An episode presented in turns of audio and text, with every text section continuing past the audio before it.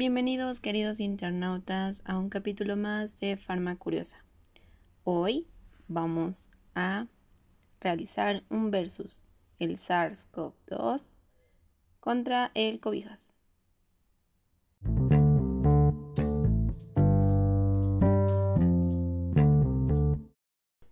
Quería guardar esta versión especial hasta que se cumpliera un año de nuestro maravilloso encierro, al menos aquí en México que fue como por el 15 de marzo. Sin embargo, las circunstancias me llevaron a realizarlo hasta ahora, porque esta misma causa de la pandemia nos ha acechado a todos en diversos aspectos. Y desafortunadamente yo soy un sobreviviente más de esta enfermedad. Y el día de hoy quiero compartirles la parte de la sintomatología, algunos datos epidemiológicos y el mecanismo de acción de esta enfermedad. Entonces, acomódense, siéntense y escuchen este podcast.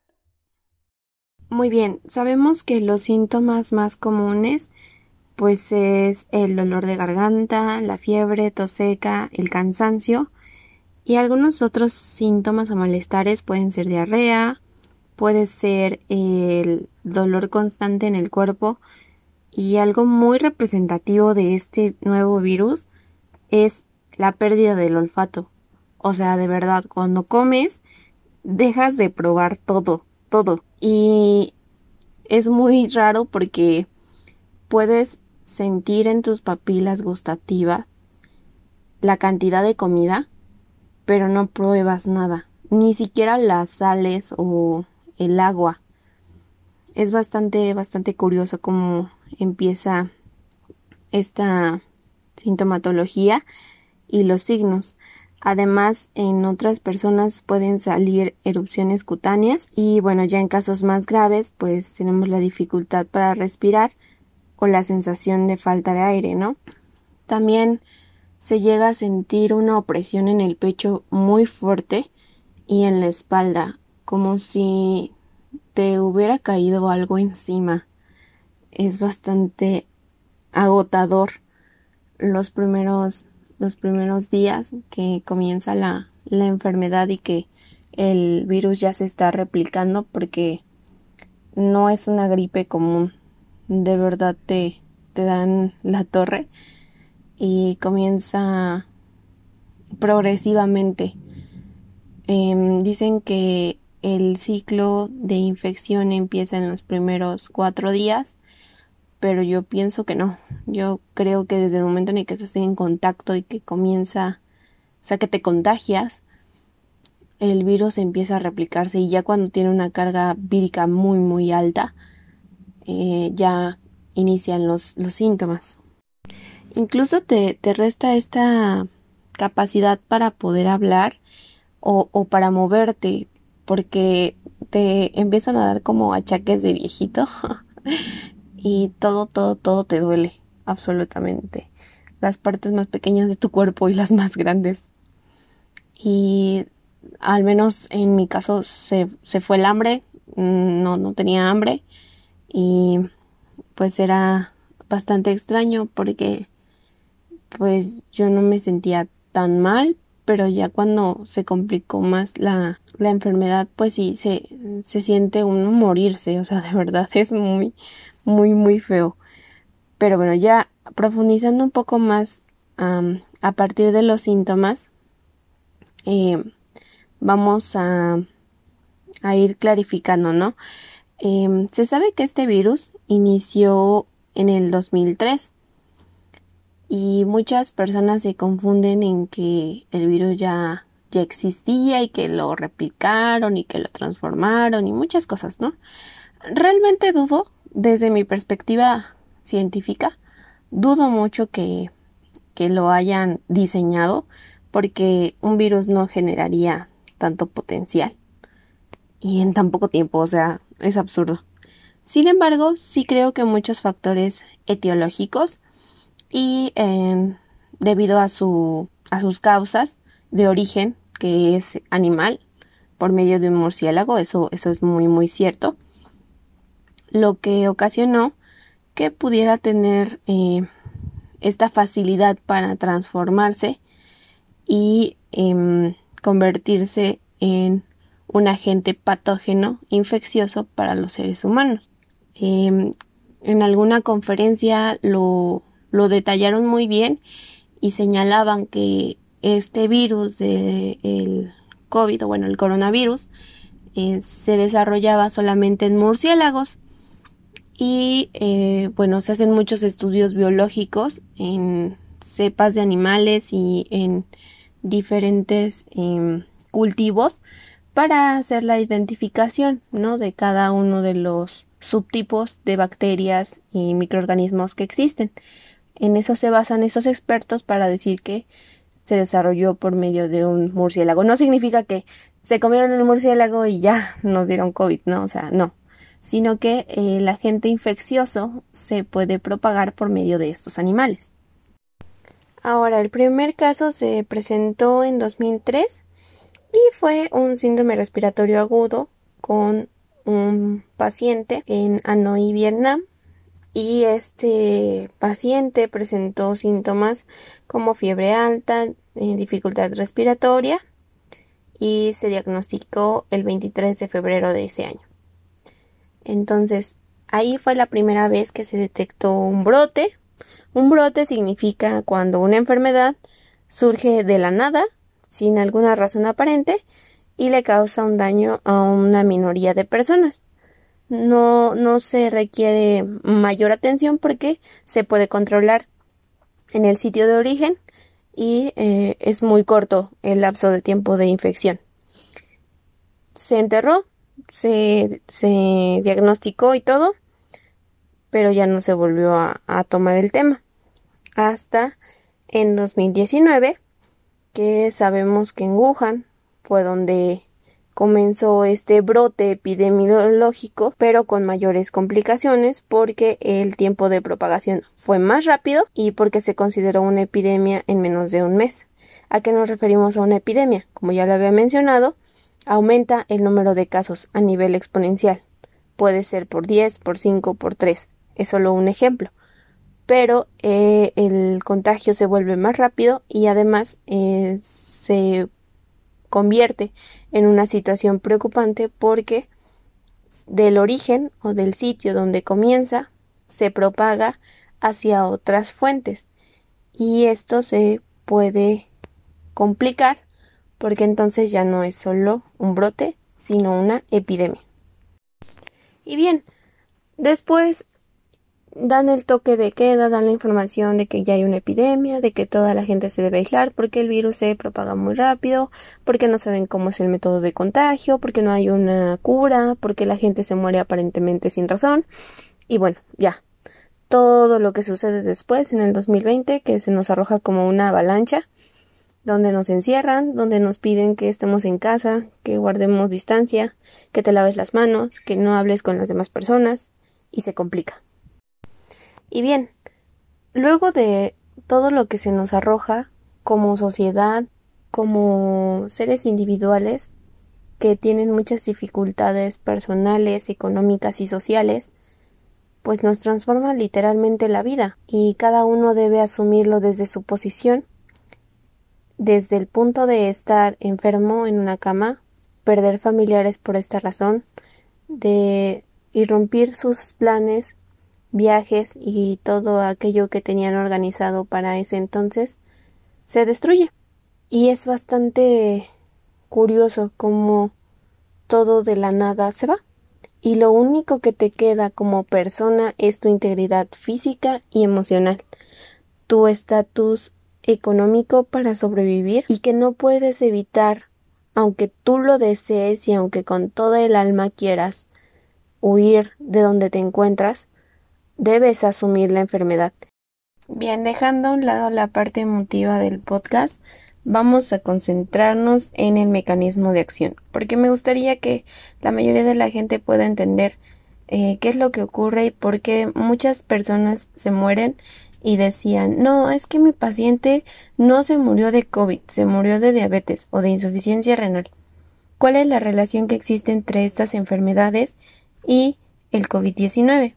Bueno, el agente principal o nuestro actor esencial va a ser la EK2, que significa enzima convertidora de angiotensina 2.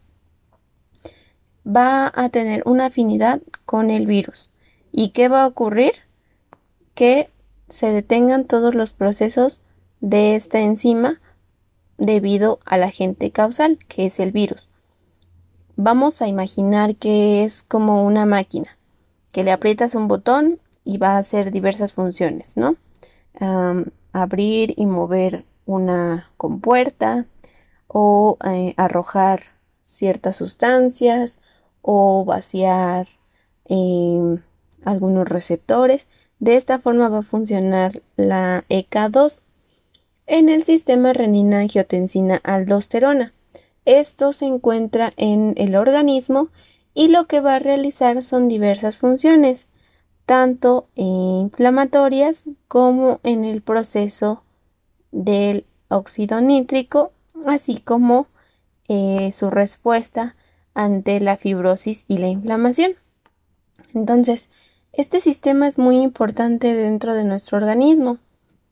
¿Y qué ocurre con los pacientes que ya son diabéticos o que ya tienen insuficiencia cardíaca?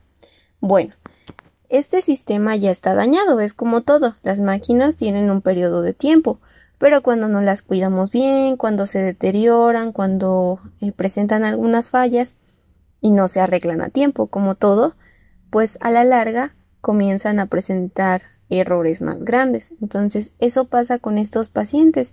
Ellos ya tienen un daño severo en este sistema y obviamente se vuelve más susceptible a cualquier daño se vuelven más frágiles y el virus es muy oportunista, entonces por eso se aprovecha de estos pacientes.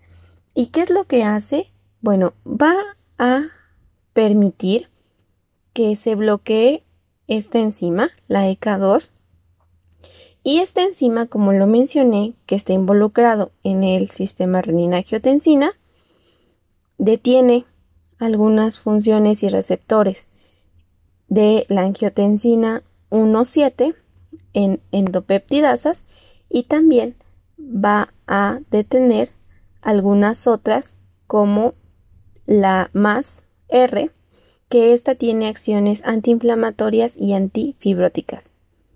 Esto va a estimular la liberación de óxido nítrico y va a reducir la presión arterial. Pero, como se está alterando porque hay un agente causal externo, no va a ocurrir. Y como no va a ocurrir y la va a detener, pues entonces, ¿qué creen que va a pasar? Todo lo contrario, va a existir una alteración en el sistema circulatorio, en la respiración, y esto es lo que va a provocar las afectaciones en los pacientes literalmente los va a inflamar tanto que ya no van a poder consigo mismos. Y como este receptor de la EK2 está involucrado con el virus, tu cuerpo lo va a identificar y va a decir no, no, no, entonces hay que dejar de producir para que el virus se muera. Pero esta sustancia o este receptor es importante para vivir y para cumplir el sistema renina-angiotensina. Entonces, ¿qué crees que va a ocurrir? Literal, todo el cuerpo se va a alterar y se va hacer como una enfermedad autoinmune, porque va a pensar que por dejar de producir esta enzima, mm, el virus se va a morir. Pero ¿quién crees que también se va a morir? Pues las personas que están enfermas. Y así es como el virus empieza a atacar y a matar a miles de personas. Se escucha bien trágico, ¿no? Y, y, hasta cierto punto da miedo cómo funciona este virus. En serio está muy, muy letal y muy cañón. Y bueno, Continuemos. Entonces, una vez que ya comienza esta alteración y em, este daño, pues obviamente surgen los síntomas más severos, que es la falta de respiración, las trombosis y em, el deterioro en el sistema circulatorio, y por eso es que se muere la gente. Literal dicen que el COVID solo muestra lo que ya está dañado en ti, y es muy cierto. Los pacientes que ya tienen diabetes avanzada, que tienen insuficiencia cardíaca, insuficiencia renal, han llevado una vida muy complicada y sus tratamientos han sido hasta cierto punto controladores de sus afectaciones y del daño que ya presentan cada uno de sus órganos. Pero lo que hace este virus es que potencializa todos esos procesos inflamatorios y además mm, el órgano que lo ve más dañado lo va a atacar. O sea, si tú eres un paciente que tiene una alteración cardíaca y todo lo demás no está tan mal, pues ahí se va a alojar y por eso se pueden morir de, de un infarto. O si es en el sistema circulatorio porque tienen una presión arterial alta, pues ahí los va a atacar y entonces eh, les puede dar una trombosis y se van. Y ahora, ¿qué tiene relación con la afectación pulmonar? O sea, ok, estamos hablando de otros eh, trastornos metabólicos, pero ¿dónde entra el pulmón, no?